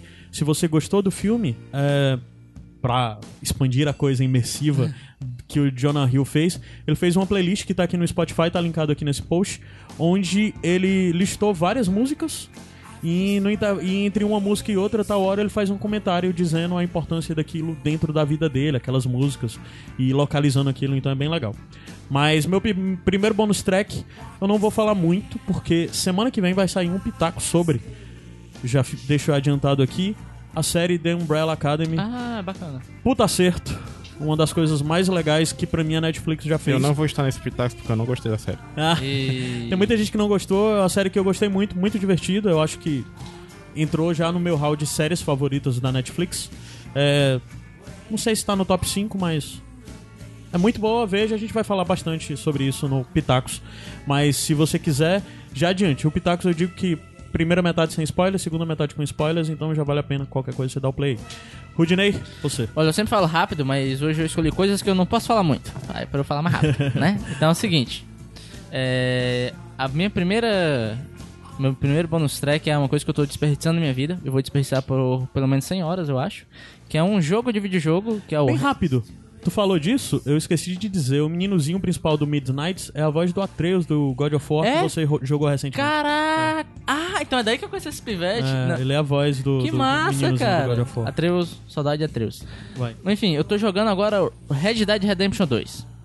Que eu devo estar com, sei lá, no máximo 10% de jogo, eu já tô com as 15 horas de jogo. Porque é isso aí, Red Dead é isso, é pra você perder sua vida andando pelo Velho Oeste. Fogueirazinha, domando cavalo. Exatamente, abraçando o cavalo, limpando o cavalo, indo caçar, é isso aí. É bom demais, e aí né? atirando em pessoas. É muito bom. E assim, eu joguei 10%, eu joguei 15 horas dele e eu só essas 15 horas eu já posso falar durante 24 horas durante esse jogo. Eu sei que eu vou poder falar mais 24 horas desse jogo ao decorrer dele. Então vamos deixar só por aqui. Ah, e teve um, um Iradex sobre o Red Dead Redemption 1, né? Fica a dica aí também pra Qualquer coisa atrás. vale indicar o 2 aí, né? Comparar alguma Me coisa, chama, dizer as chama, diferenças me chama, me chama. Cara, eu vou ter que chamar, porque eu não joguei. Não, é- é, eu tô Eu adorando, eu tô adorando agora de paixão e eu acho que eu vou gostar mais.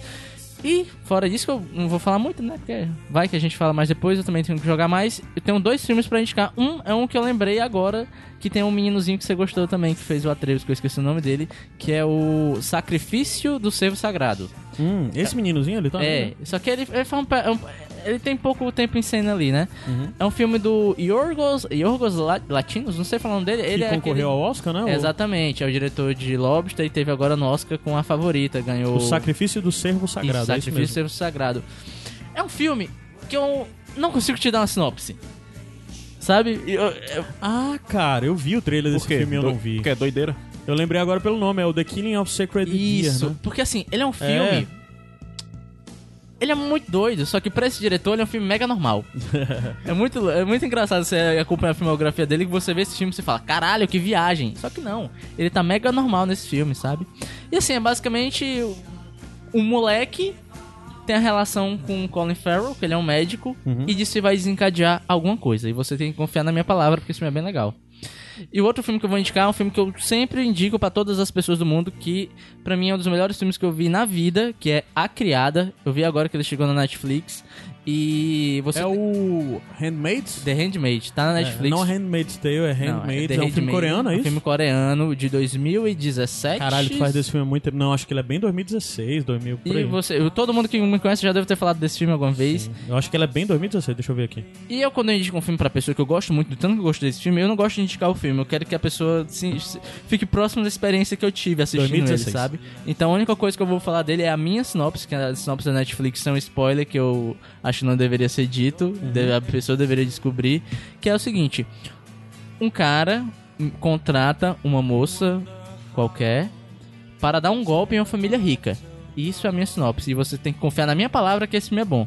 Porque esse é um filme que ele puxa o seu tapete. Ele te deixa perdido quando você tá assistindo. Eu acho legal você ter essa experiência sem saber do que ele se trata. E é isso aí. E, sei lá, se for pra te dar algum interesse a mais além da minha sinopse, da minha palavra de confiança, é o diretor dele, que é o diretor de Old Boy, daquela, daquela Hum, trilogia do... Park, cara. Isso. Da Mr. trilogia da raiva, da- da exatamente, vingança, né? Exatamente. Esse e pra cara é mim, foda, esse pra é mim é o foda. melhor filme dele. sério. Caralho! Sim, pra mim é o melhor filme dele. E- Porra. E, assim, os outros filmes ele explorava a violência. Nesse filme Tá, mas tu explora- gosta dos filmes dele, Eu né? adoro ele. Ah, ele é Pô, excelente. Old Boy é... Old Boy é excelente. E assim, nos outros filmes ele expo- explorava a violência e tal, e Uhum. nesse filme ele explora o sexo Hum. e a É, dominação. é de época, né? Esse filme É. é do Japão, né? É meio misturado, porque na É, verdade Coreia, ele é a né? adaptação de um livro, só que esse livro é um livro em inglês e ele traz esse- Ah. ah, o cenário da Inglaterra pra Coreia. Eu ouvi falar. Então tem uma mistura ali, sabe? E tá bom, confia na minha palavra e assiste. Bruno, você. Então, vou indicar o filme Mundo Cão, de 2016. Um filme nacional que está fácil para você assistir na Netflix, 1 hora e 40, você vê facinho. E a história é o seguinte: um ex-policial que presta serviços na periferia de São Paulo, serviço de segurança, assim, é, qualquer semelhança com milícias é mera coincidência. Ele tem muito apreço pelos cachorros dele, Demais. Rottweiler, que ele usa pra intimidar as pessoas que devem pra ele e os comerciantes de bingo e ilegais. Só que um dia um dos cachorros dele, muito querido, some e as zoonoses é, que a carrocinha pega o cachorro e as zoonoses têm um protocolo que depois de alguns dias o cachorro tem que ser sacrificado, principalmente que era um Rottweiler que era perigoso pra vizinhança. Esse cara fica revoltado e vai confrontar o funcionário das zoonoses, que é um pai de família, e daí a trama se desenrola em coisas. é, situações limites, que eu diria. Sim, sim. O, o policial, o ex-policial, é interpretado pelo Lázaro Ramos, numa atuação sensacional, bem diferente do que é comum a gente ver do Lázaro Ramos, que é o cara legal. E o funcionário das zoonoses é pelo Babu Santana, que fez Timaya. E esse filme ele tem uma pegada meio cinema argentino, sabe? Tipo Relato Selvagem, Segredo dos Seus Olhos. Já me vendeu. Porque, tipo, merdas acontecem e merdas geram outras merdas. Tipo, é uma pessoa, um cidadão normal no dia é, do cotidiano dele, só que se ele esbarra com a pessoa errada. É tipo um roteiro baseado na consequ... em consequências, né? Então, esse filme eu recomendo bastante pra prestigiar o cinema nacional. Que no Iradex às vezes falta indicação de cinema nacional.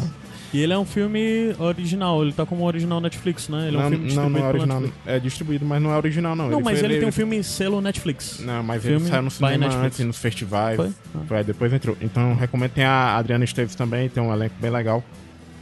E minha outra indicação é o novo disco do Marcelo D2, Amar é para os Fortes, é de Oh, 2018. eu ouvi, muito bom.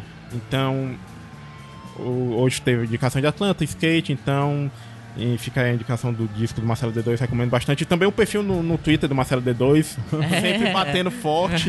Sigam ele lá. Assim, O interessante do Amar é para os Fortes é que ele é um filme que ele conta uma história, né? É, é um filme Não, é um inteiro. disco. É um disco. é um Não, disco, o disco. Pois é, um disco que conta uma história. Conta um filme uma- inteiro é uma história única. Ele é um, É, um- ele fez um uma ópera rock e uma ópera rap, na verdade. ópera rap. Porra, Porra, porque massa. É É. contando uma história única, né? E tem os clipes também, ele Sim. já lançou um clipe que também é muito bom. E o Renan também é muito fã do Marcelo D2. Não sei porquê, porque o Renan gosta do Marcelo D2. Ele Talvez gosta porque ele maconha, gosta não do sei, vitaminas. Ai, não, pra mim tu ia falar isso porque tá dizendo que o Renan não gosta de rap, mas o Renan gosta muito do D2 porque o Renan Gosto. gosta muito do, Planet Ramp. é é. verdade. Então É. fica aí a dica. É, eu até ouvi o disco, é bem bom. Eu ouvi ano passado ainda, né? Que foi, saiu ano passado, né? Saiu só ano passado.